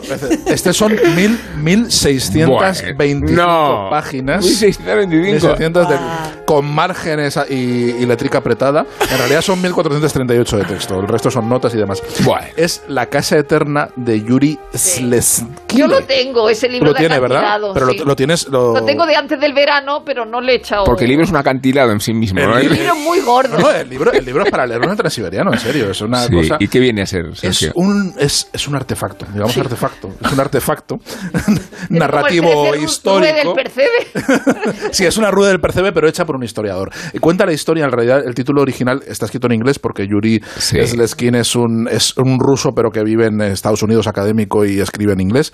Y el título original es la casa, la casa de gobierno. La- como Nabokov, pero en peor. Sí, o sea, la, No, la casa de gobierno. ¿eh? Sí. Y entonces esta es la historia de, eh, de ese edificio, que es un edificio que se construye en- a comienzos de los años 30 con el primer plan quinquenal eh, para eh, que residan enfrente del Kremlin los, los mandarines del partido, los mandarines del partido y, de los funcionarios, ¿no? que, que- estén muy cerca de Stalin, el séquito más, más cercano, y es un complejo que todavía existe, ya no es del Estado ruso, ya es un, son apartamentos privados de más o menos lujo, porque el lujo en- entonces era de mucho lujo y el lujo se ha ido quedando, se ha ido quedando un poquito eh, hacia atrás. Eran 505 apartamentos que tenían en- en- dentro del complejo tenían cafetería, economato, ambulatorio, guardería, peluquería, estafeta, banco, gimnasio, lavandería, biblioteca, pista de tenis, un teatro de 1.300 butacas y un cine de 1.500. Estás que describiendo todavía- el Vaticano. Todavía existe, no, no. Todo eso encerrado, quiero decir, era una ciudad dentro de Moscú, Vaticano. dentro del el Vaticano, totalmente. Sí, sí. Entonces ahí, ahí vivían 2.655 Y, y la estación de tren de. Zaragoza también Había, dentro. cabía dentro de la estación, de- tenía su propia estación, igual, estación no, pero estafeta de correos tenía. Entonces ahí vivían, eh, lo- le venía muy bien a Stalin porque tenía muy cerca a los que quería purgar. Es decir, to- todos, buena parte de los eh, eh, de los Tener dos- cerca en 2000 Rusia es una ventaja. Claro. Vivían, vivían con sus- entre funcionarios y familias 2.655 inquilinos en el año 35, 800 de los cuales fueron sacados por la noche en purgas y de los cuales 444 que se sabe de ellos fueron fusilados y los demás fueron mandados a, a Siberia. Y el libro, pues eh, con un estilo de 13 Rue del Percebe, va contando las biografías de muchos de esos inquilinos y va reconstruyendo la historia de esa casa de gobierno y a raíz, pues, pues la historia del, de, de- de la Unión Soviética, ¿no? No, no solo del estalinismo, sino eh, llegando eh, realmente casi hasta la, hasta, hasta la democracia. Y, y es un libro rarísimo, muy bien escrito, mezcla de historia y literatura que, que de verdad es, es, en fin, es para echarle un rato. Para echarle un Bueno, ratico. pues Jerry Goldsmith nos acompaña de nuevo y lo hace como transición a Miguel Venegas, que también se adhiere a la fiebre rusa. Lo hace para contarnos la proeza, que no fueron pocas, de la delegación soviética en tiempos de la Guerra Fría, que no fue pequeña, Willy. Te pongas como te pongas. La Guerra Fría hizo del deporte mundial un enorme campo de batalla. Toda victoria y derrota era cuestión de Estado. Ya hemos hablado de la loca historia de Bobby Fischer y los cerebros del ajedrez soviético. Podríamos incluir a Satopek o a Comaneci, pero la verdadera Guerra Fría deportiva se libraba en los Juegos Olímpicos. Y allí cualquier bastión del enemigo era un tesoro. En 1972 la Unión Soviética robó uno de ellos en los Juegos Olímpicos de Múnich, el baloncesto. El juego venía de América, de Springfield, y nadie había podido arrebatar el cetro mundial a los Estados Unidos. Siete ediciones y siete oros con jugadores universitarios y una insultante superioridad. Pero en Múnich la URSS logró el primer milagro. A tres segundos para el final, los americanos ganaban por un punto y la bocina sonó anunciando el final cuando el balón volaba hacia un atacante soviético. Los árbitros hicieron volver a los jugadores para disputar esos tres últimos segundos. Balón largo hacia Alexander Belov, un ligero amago ante el rival y canasta. La URSS lograba la medalla de oro y Estados Unidos ni siquiera se presentaba a recoger la medalla de plata. Lo cierto es que aquel equipo soviético había trabajado su historia, había pedido permiso especial para viajar a América y entrenarse contra equipos profesionales. Su capitán, Sergei Belov, es uno de los mejores jugadores europeos de la historia y el primero en entrar en el Salón de la Fama del baloncesto. El golpe fue directo a la mandíbula de Nixon y hubo que esperar ocho años para ser vengado. Fue bajo el mandato de Jimmy Carter y en un pequeño pueblo del norte de Nueva York de apenas 2.000 habitantes, Lake Placid. Allí se disputaron los Juegos de Invierno de 1980, pocos meses antes de los de Moscú, que iban a ser boicoteados por los propios Estados Unidos. En un ambiente de tensión por la invasión soviética de Afganistán, el Kremlin miró a los Juegos de Invierno dispuesto a dar una lección sobre el hielo con su mejor arma, el otro Ejército Rojo, el legendario equipo de hockey de la Unión Soviética. Un equipo invencible compuesto por algunos de los mejores de la historia que llegó a la final ante un meritorio equipo estadounidense formado por jóvenes amateurs y que perdió en la más grande batalla de hockey de todos los tiempos. En 1999 la revista Sport Illustrated nombró aquel partido como el milagro sobre hielo, el acontecimiento deportivo más importante del siglo XX. En 2004 Disney estrenó la película Milagro. La ESPN firmó un documental titulado De Milagros y Hombres.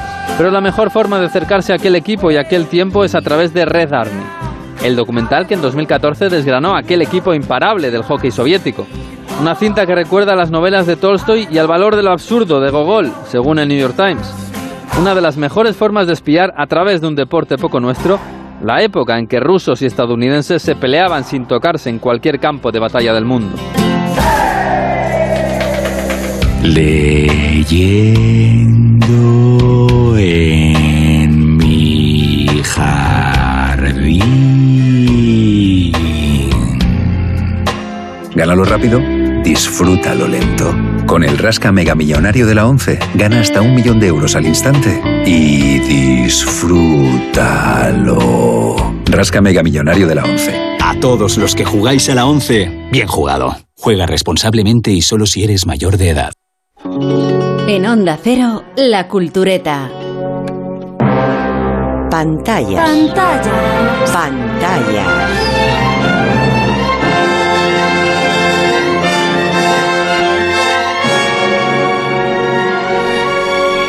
Revista de cine.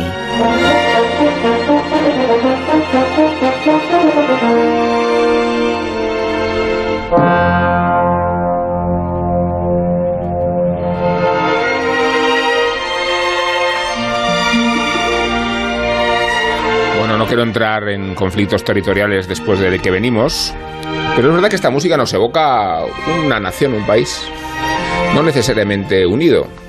Lo digo porque vamos de una Irlanda a la otra. Ahorita me está quedando esto, no sé qué. No, pero muy hilado, Muy hiladísimo, bonito, ¿verdad? hiladísimo. Para- casi parece que no lo lees. Es maravilloso. De hecho, no lo estoy leyendo.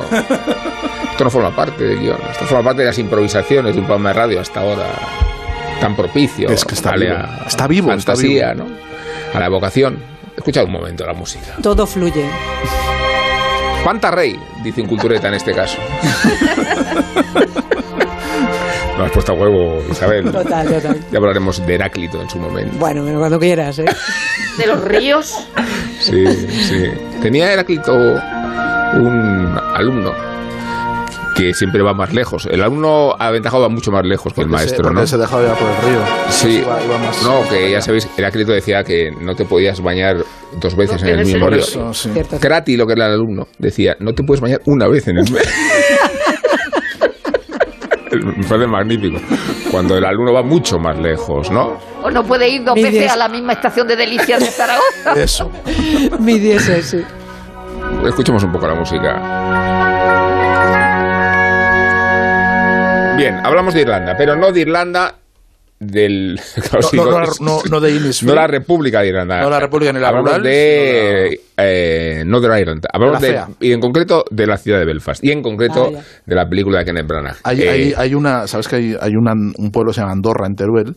que para Pensaba que iba a decir en, en Irlanda. No, no, en, en Teruel, en la provincia de Teruel, por la Andorra, minero, que para distinguirlo de, de la Andorra del Pirineo, de que se llama Andorra la, Andorra la Bella, esta la llaman Andorra la Bestia. Entonces, o sea, estamos en Irlanda.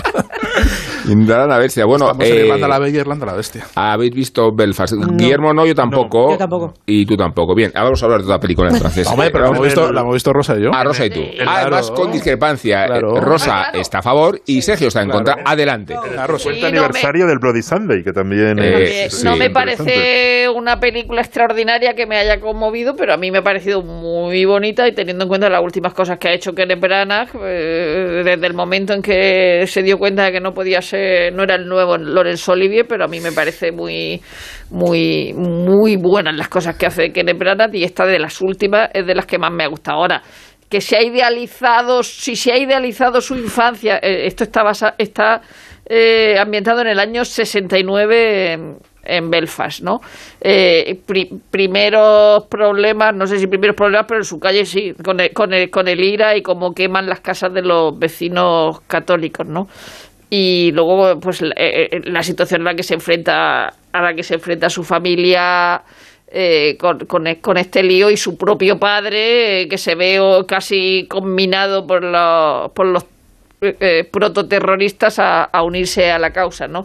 Y en la visión de un niño, eh, luego es una película muy muy cinematográfica en el sentido de amor al cine, porque ellos van al cine y, ese niño está fascinado por el por el cine y además tiene esa cosa bonita de como del mago de Oz, del blanco y negro y el color y de la película en blanco y negro van a ver hace un montón de, de un millón de años y ven a Raquel eh, Welch en, en, en color, ¿no? Y, y luego toda, eh, toda la gente muy guapa. Tú muy Yo guapa eso- la gente, ¿no? Sí. Yo eso, eso es lo que me siempre. estoy muy Yo a es lo, favor. lo único que me ha gustado de la Estoy película. muy a favor de Catriona Wolf siempre, Sí, aunque sí. a Willy no le Y guste Dornan. Outlander y de Jamie Estamos Dornan, claro, de- esa, que tenga esos padres, pero es que todo el mundo es guapo. O sea, en Sí. esa serie todo el mundo es guapo. O sea, Sí. hasta, hasta Judy Dench, con ese primer plano de arrugas brutal que hay como al final, me parece guapa. Y es verdad que los que los que los eh, abuelos, que la abuela eh, eh, Judy Dench son como unos abuelos sa- sabios, es decir, es verdad, una montaña de es verdad basura. que yo no, esa, esa, esa cosa, esa cosa del eh, eh, es como cine muy irreal en el sentido de eh, todo el mundo es guapo, todo el mundo es súper inteligente y hace, tiene unas frases maravillosas. Y todo el mundo apuntar. bueno también. Sí, todo sí, el mundo bueno, que no, era, que era de mal- los sombras. No, pero es que hasta el malo, hasta, Hasta el el malo ma- guapo. Hasta el malo guapo. O sea, no puede ser. y- y es malo porque el mundo lo hizo así. Quiero decir, tampoco hay una, una Pero yo, respeto la memoria de cada uno y puede No, ser esa memoria la de, supuesto, la de Kenneth claro que sí. Branagh. o sea, y, yo iría al neurólogo si tuviera esa memoria. Quiero decir, no creo, no, yo creo que es una, una memoria muy, esteri- muy estilizada. Eh, la película empieza con un Belfast que hermosa eres. Empieza con una En un- color, primero en color. en color hoy, o sea, Sí, hoy, como hoy. con unos planos de drones muy eh, estetizados y muy eh, retorcidos, porque para sacar Belfast bonito tienes que ¿Habéis estado en tienes que buscar el ángulo. Yo sí, No, yo no, sí, no, yo sí, sí, sí. Y además en épocas muy difíciles, ¿eh? Nada, pero pues nada, nada que ver con lo de ahora. Ahora, precio- si ves la, el Tiraban de- adoquines allí, Si ves el principio de lo eh. de Belfast ahora. Estamos hablando del 90, 91, eh, cuidado, Ahí, eh. ahí era chungos. Ahí chungo, chungo, chungo. Ahí llamabas un taxi y aparecía una tanqueta, no, no. Pues nada, nada que ver con el retrato que hace al principio, que es. o sea, No, no, eh, Belfast no, no, no lo recomiendo. Es como Sevi- Sevilla en la Expo, una cosa así tremenda. o sea, Sí. Es un vídeo promocional turístico y entonces empieza ya, cambia al, al blanco y negro y empieza a contarnos la historia de una calle, donde transcurre toda la, prácticamente, ¿no? En una calle y un dos o tres escenarios muy teatralizados, muy teatrales, muy, muy, todo está muy coreografiado, muy, muy estetizado, muy, es verdad que es como un recuerdo edulcorado que acaba siendo, que yo entiendo, o sea, que, que, que- que- que lo pillo, quiero decir que no, no es una, yo, yo entiendo que Kenneth Branagh eh, está haciendo una cosa eh, ingenua, eh, protagonizada por un niño además, ¿no? Y que, que- que lo cual eh, para mí es eh, de todo punto intolerable que el niño sea el protagonista, porque, porque no, no, hay- no hay... Tanto Catriona. Estando claro, es que, es que habiendo actores adultos y habiendo personajes adultos no entiendo Sí. por, qué, por qué el niño tiene que acaparar, que chupar tanto plano. Eh, en- entiendo que es una historia ingenua que, que a veces recuerda un poquito por el blanco y negro también pues al chico de Chaplin, decir, tiene, tiene esos toques de, de ingenuidad, de, de- intentar recuperar eh, em, esa, esa memoria eh, estilizada y esa, eh, em, esas citas pop constantes, que es el homenaje al cine del que hablabas tú, con el que juega con el blanco y negro y el, y, el, y el color. Aparecen un montón de citas, aparecen un montón de referencias, pero a mí me parece que está todo muy forzado. Dice, me parece que, que al final me, me suena a un episodio de Cuéntame con ínfulas. Es decir, y, y a, y a mí Sí. cuéntame, me parece estupendo porque es cuéntame. Es decir, pero, pero, pero, mm, de una de una película que intenta eh, o que tiene la ambición que, intenta- se le supone no, que La Kenneth Branagh intención que tiene esta película es petarlo en los Oscars. Y en ese Vale. sentido yo no he visto Pues la sí, no, película, pues- pues pero está perfecta, adelante, pero- vamos. pero o sea, con yo lo que entiendo cuentas... que, no es una película para mí, no, desde luego, No, lo no, va a no, petar. no, no, o sea, yo entiendo que no soy el espectador, no soy el espectador de esa película, pero, pero se me ha hecho, es corta y se me hace larga, por O sea, ejemplo. que- Y, y me parece que hay, que, que- que hay una... un- yo creo que cuando, eh, abordas tu propia memoria, aunque sea tu, me- tu memoria personal, eh, con ánimo de compartirla con toda una generación o con todo un país o con, una ciudad, como, en este caso, porque la película no se titula Kenneth, se titula Belfast. Es decir, hay, hay un intento de, eh, de, in- de- de- de dirigirte a toda una comunidad ¿no? y, a- y de intentar fijar una historia común. Cuando haces eso, eh, yo creo que tienes la obligación de complicar las cosas y no simplificarlas. Y, es decir, y- y- y lo que hace aquí es crear un relato muy, muy, muy, muy, muy, muy plano, muy simplificado, eh, que, que a veces recuerda un poco a los Me acuerdo de Perec. eh, es, un, es, es- es de una lo que- para mí intolerable. Volviendo, a Doblatov, del que no hemos hablado, Doblatov. pero yo lo tenía... Doblatov, ese suena a, No he hablado de... ha al, dado- al- al líder de la industria petrolera soviética. Vale, no me ha dado tiempo a, hablar de Doblatov, el, el, el, el Claro, escritor. pues es el momento, ruso, Rosa, es el Que momento. tiene hasta una película sobre, sobre él. Eh, tiene unos libros estupendos también para conocer eh, cómo, cómo, cómo es Rusia hoy. Y, y él dice: La patria somos nosotros, nuestros primeros juguetes, las cazadoras remendadas y heredadas del hermano mayor, los bocadillos envueltos en papel de periódico, las niñas con sus estrictas faldas marrones y así. así, el- Pero hay muchas formas de abordar es eso, Belfast. pero hay muchas formas de abordar Pero eso. que- Y yo creo que la, la- la forma en la que Kenneth lo aborda es la más complaciente, eh, ñoña y básica que porque se es la más encontrar. efectiva. O sea, eh, sin haber visto la peli, eh, que nunca ha sido un impedimento para opinar aquí, No. eh, creo que la intención de Kenneth Branagh es eh, mm, que ya está en que hay de lo mío. Me trajisteis aquí a principios de los 90 como el príncipe eh, que, que, que, que iba, como decía Rosa, a resucitar las intenciones de Lawrence Olivier Down y las raspas. Y eh, lo ha intentado todo, ha hecho todo, ha hecho películas de superhéroes, ha hecho mm, adaptaciones de Agatha Christie, ha hecho todas las adaptaciones de, de Shakespeare de todas las maneras, las comedias, las tragedias, Sí. largas, cortas, divertidas, no soy muy par- divertidas. muy a mí me encantan las adaptaciones ¿eh? suyas, a mí Enrique Sí. V me parece un peliculón, Sí, que, es, sí. que es de las Y su primeras. Hamlet me gusta. Y su Hamlet está muy y bien. su serie. Y su Y la comedia, el, eh, Mucho ruido y pocas nueces, también Sí, me gusta. también. Eh, o sea, y tiene, tiene un eh, tiene oficio y tiene y sobre todo ha tenido una estela en un momento determinado que se ha difuminado en los últimos tiempos, porque él se ha metido en una dinámica de eh, digamos de artesano, de sacar, sacar, sacar, que le está pagando mogollón de piscinas de riñón, pero no le da prestigio. Entonces ha dicho, ojo, cuidado, Sí. que puedo pasar sin pena ni gloria. Y no era mi destino cuando me vine aquí a, a- a tal. Y es lo que está intentando. ¿Cómo lo puedes hacer? Volviendo a los orígenes y retratando y dando un tolbebe donde le da a todo el mundo, que es la más- infancia. Los Oscars son cada vez más irrelevantes, la verdad es que... Ya, pero o sea, a él, pe- sí, pero pensar a que él, vas a tener- díselo a él, ¿eh? Díselo a él, que es irrelevante. No, hombre, no. A él Pero no, a los no le BAFTA, gusta. por ejemplo, las nominaciones son Belfast, Drive Sí. My Car, el, el perro y a ver quién gana. Bueno, que no se me ocurre entonces contra figura más perfecta esta estética y esta belleza que The Responser, lo digo porque está ambientada en Liverpool, porque la ciudad sale Y son fea, todos feos. porque siempre de noche, porque todos son feos. Sí. Eh, cuenta la historia de un policía sí. en fase de redención, bastante corrupto por lo que se percibe en el primer Martin capítulo. Freeman. Martin Freeman, que es el motivo por el que hemos visto todos el Sí, inicio sí. de la serie. ¿Dónde la echan? Bien lo sabe. En Movistar. Movistar, Y, que sea, y que sea el gancho no quiere decir que vayamos a permanecer mucho tiempo. No sé Ya, cómo. ya. Yo solo he visto el primer capítulo, me ha gustado Martin Freeman, pero la serie no demasiado. Eh, no sé, tengo que esperar a ver. Sí, la trama policial igual eh, tendría que tener un poquito más de... En Liverpool no viviríamos, ¿no? En principio, ¿no? No. Tal como se Bueno. nos muestra, ¿no? No. No, parece Belfast. No parece. no, yo, yo lo conozco, es un lugar, no conozco Belfast, pero feo, Liverpool, es un sitio sí. muy feo. Sí, sí. y además Aunque el aeropuerto es maravilloso, el aeropuerto internacional John Lennon está muy bien. Aterrizar en el aeropuerto ver, internacional JF John Lennon en Liverpool. ¿no? Es una, es una serie, de verdad, se ve Liverpool, pero tienes que mirar detrás de Sí. Martin Freeman porque la serie está sostenida sobre su cara. que Todo el Sí. rato, primeros planos suyos. Para- gente viene para eso. Es, es un ejercicio de interpretación, Soyo. Parece que es para, Sí. para eh, su trabajo de fin de, de, de fin de curso del Actors Studio.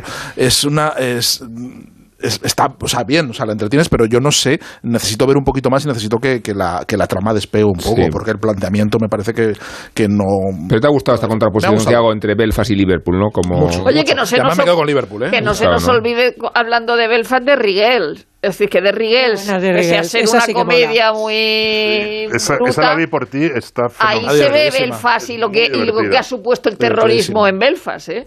Siendo una comedia. O sea, esa- ¿A ti, esa- Willy, te ha gustado La Edad Dorada o no te ha gustado? No, me ha horrorizado. Pero lo has visto, ¿no? la- Una recomendación de Rosa, por He, cierto. he visto la mitad del primer No, capítulo yo- y, y me, me pareció que era una cosa que había visto 1500 Claro, veces, pero, pero llevada a Nueva York pero no me interesa aún vamos nada. a ver, es que Julian Fellows es un especialista en pastiches. Es que es, Entonces, eh, Downton Abbey es un es pastiche. un pastiche, yo no sé por es O sea, no podemos- A mí me gusta mucho Downton Abbey. Ya, pero no no- entiendo que te guste, no quiere decir que sea una serie conmigo, particularmente buena. No, pero es Claro. que es que tenemos miedo, ya no Me es el tema de los placeres culpables, es que te pueden gustar cosas y disfrutarlas Park me gustó no mucho tienen, pero Claro. no todo lo que nos gusta tiene que tener una aspiración. Park estaba eh, muy bien, pero Sí. no es el... Pero Gosford Park no es. Downton Pero Abbey. Ya lo Downton. Abbey está hecha para Es gustar. de Robert Altman.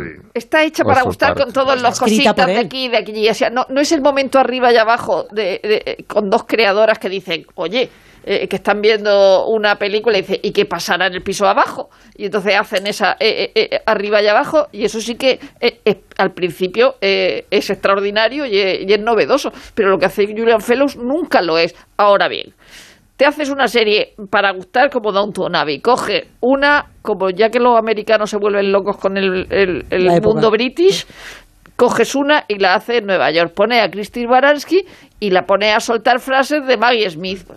También es verdad, yo creo que Julian Fellows, que Gosford Park es un guion cerradísimo, estupendo, que funciona como un relojito, funciona bien en compilado. O sea, a mí Downton Abbey, la primera temporada, que no es Gosford Park, está bien, se aguanta. Llega un momento en el que empiezas a notar la repetición. Y es lo que pasa a mí de Gilded Age, por, eh, ejemplo, la, la Edad Dorada.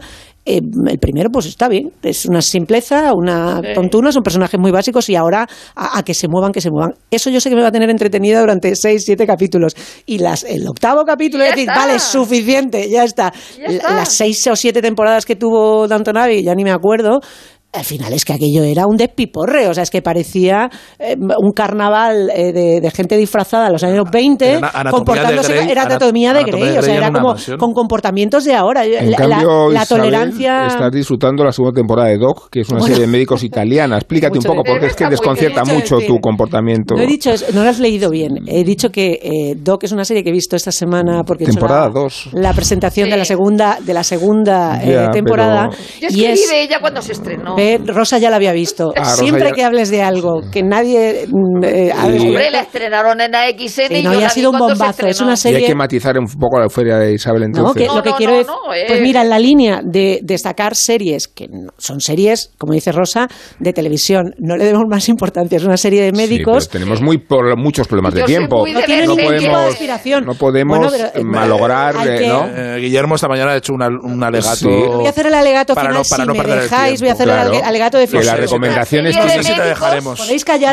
El alegato definitivo de Doc es que nos sale gente fea, igual que. ¿Queréis algo más había para una ocurrido. serie? Pero, pero qué chunga. está. Nunca había ocurrido esto en Ya está. Es que hay que mandaros callar porque si no, no dejáis. No, pero y además la- el planteamiento, en la- Sí. cuando empieza la serie, es muy atractivo Muy porque atractivo. es un tipo como Harrison Ford en A propósito de Henry, que de ser una... Pero yo coincido con Guillermo en que persona lo pasa que a ser otra. sea recomendable, porque No, no, Doc, está- la Oye, idea pero de es que, que el no. tiempo se escape entre los dedos mientras ves una serie absurda, como la de Camionero de Montana. Pero es que tú piensas que nuestra audiencia es, es- es homogénea. Habrá gente que le guste también. No, pero es verdad, yo, yo el otro día vi Feria, que Feria no tiene nada que ver con Ana Iris, eh, que es una serie sobre unas cosas raras que pasan en un pueblo. Digo, Serie española. Serie española. ¿Dónde la Vi el ponen? primer capítulo, ¿Dónde la ponen? Esto le gusta mucho a la audiencia. yo creo dónde que se fue en pone. Netflix. Eh, Netflix. Yo creo que En Netflix, confirma y Sergio, ¿eh? el capítulo, salen cosas muy raras y, no, y creo que no voy a ver el segundo No capítulo, ver pero yo sé que hay mucha gente que le gustan esas cosas. O Ya. sea que me parece que... Y habías visto también la, las, bueno, la segunda, A Very British Scandal, que no Sí, es A sí, Very sí. English Ay, a mí no me gustó Scandal. nada. No No me ha gustado la gustó nada. segunda. Hombre, la primera Pero es que la mejor. primera, Stephen Frías, era todo, claro, es que esto es y, otra y era Russell T. Davis, que, es Claro, que aquí no está ni uno Davis, ni no, otro. No, no, claro. Yo la que he descubierto O sea, muy tarde es es una Hacks. pena, ¿eh? Porque la Hacks, historia que- era buena. Hacks, Hacks, la de HBO, que me está pareciendo maravillosa. Lo ma- lo mejor. Lo mejor, lo Hacks. mejor. Es una Cosas cosa que hacen que la vida valga la pena. ha- ha- hablamos hace, hace, Sí. hace dos meses, hablamos. Sí, Hace sí. meses hablamos. Y, y todavía quedan. Si queréis pero todavía hacer- no ha terminado, todavía quedan. Que si queréis varios hacer recap acaban de hacks el- todas las semanas, ¿eh? Sí. De hacks Acaban de colgar de el octavo. semana. O sea, acaban de colgar el octavo que todavía no he visto porque estaba viendo la Casa Rusia. Bueno, eh, termina aquí la sección de pantallas. No. Vaya, hombre. Empieza eh, la sección de JF y lo hace por un enfrentamiento de Neil Young con Spotify, pero ha habido otro enfrentamiento Ah, porque eh, Marta García ayer confundió a Neil Young con Neil. Diamond. Ay, qué maravilla. Y entonces en, en este contexto tan. Y luego confuso... estaba Johnny Mitchell también. Sí, sí, bueno, Marta, te mandamos un beso desde aquí, pero no te eximimos de tu responsabilidad. Esa confusión no vuelve, a- no puede ocurrir. Así que no es que JF se refiere a ti en este espacio, se refiere a su controversia con Spotify.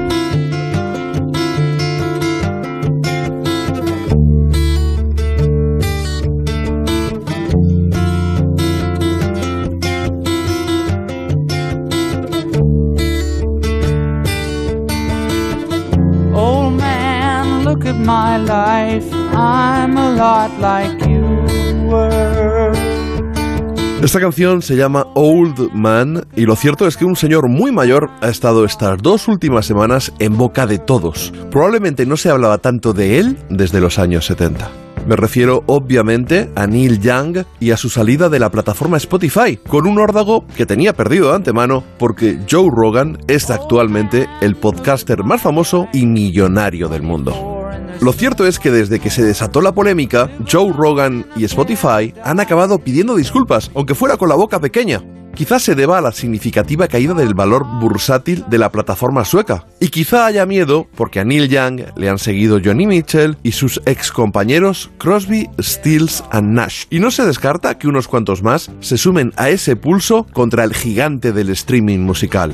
Muchos consideran comprensible que Young apueste por la medicina, ya que uno de sus tres hijos es epiléptico y los otros dos tienen parálisis cerebral. Y desde mediados de los 80, el músico canadiense ha reunido a los mejores artistas del mundo en periódicos conciertos que apoyan distintas causas benéficas. Niños con diversidad funcional, granjeros endeudados por hipotecas abusivas, otras veces a favor del medio ambiente o contra el racismo. De hecho, canciones como Southern Man o esta misma, Alabama, suponen un ataque al racismo imperante en los estados del sur. Oh,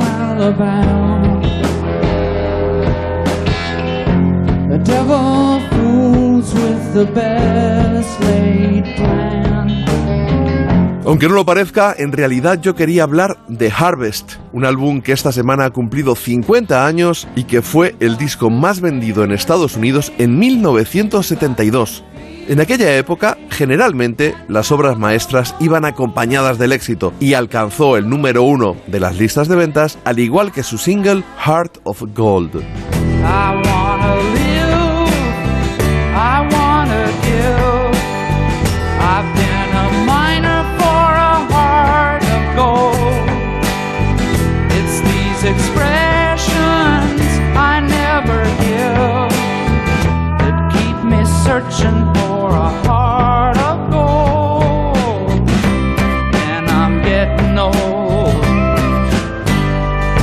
Muchos prefieren la faceta más salvaje de Neil Young, el de las guitarras distorsionadas junto a Crazy Horse, pero en Harvest predomina lo acústico, con un delicioso aroma a country folk.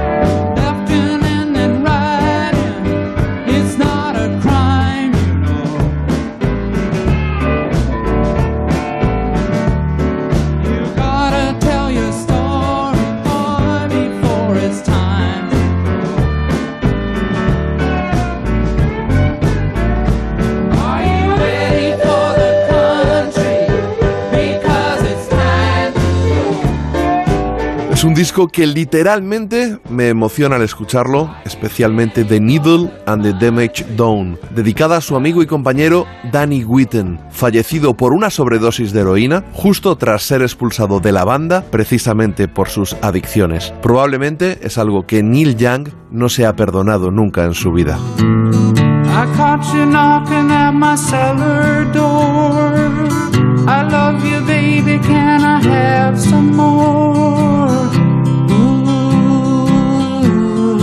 Damage done. I hit the city and I lost my band. I watched the needle take another man. Gone, gone, the damage done. Está recomendándonos nos Isabel el Espíritu Sagrado, decías. Espíritu Sagrado, la película de Chema García Ibarra. Que, Elche. se- que viva Elche, sí. viva Chema, ¿Dónde y la- viva Espíritu Sagrado. Y estoy viendo si está en alguna plataforma ya, porque es una película que ha estado en los cines, en muy pocos cines. La has visto tú, ¿no? Yo la he visto y Rosa Aquí la ha puedes visto hablar un poco de forma un poco más íntima. Estamos Bueno, viendo el pues- programa a esta hora. Pues, hombre, puedo hacerlo, pero Una me sentiría muy ridícula. ¿eh? Sí, como yo. Diferente. Es una película, a mí, a mí me parece la mejor película del año y me ha gustado muchísimo El Buen Patrón y otras tantas. O sea, ya he dicho que es un año muy bueno para, para el cine patrio. Pero Espíritu Sagrado no se parece a nada. Es una peli, en términos cinematográficos, completísima. Y en, en cuanto al argumento, es una combinación de mm, intriga, tensión, comedia, extraterrestres, mm, gente rara y eh, que, que, que, que- lo- que se convierte en un paquete muy atractivo. Ríete de Twin Peaks. Sí. Bien, pues Ah, mira, esta recomendación. Ríete de Twin Peaks. Eso- Chúpate esa de Frase de cartel, ¿eh? Frase de cartel. Muy reivindicable porque no le van a dar ni un premio, no va a estar en ninguna parte. Ve de Espíritu Con esta recomendación damos por terminado este espacio Pero ¿cómo te estás gustando? Que, de verdad, que se ha perdido la radiofórmula, ¿eh? es, que, es que era para lo que iba, es para lo que iba. Guillermo Altares, gracias por Buenas estar con nosotros. Isabel, eh, Gracias, Rubén. Amón, ha sido un placer. Sergio del Molino. Buenas noches. Nos vemos en una semana. Nos vemos. Mm, nos vemos. Gracias a Nacho García, como siempre, incluso a Felipe Mateos, que ha dicho que este es un programa refutado. Locos de acá. Será reputado, ¿no? Será reputado. Reputados y refutados. Congreso de los reputados. I hit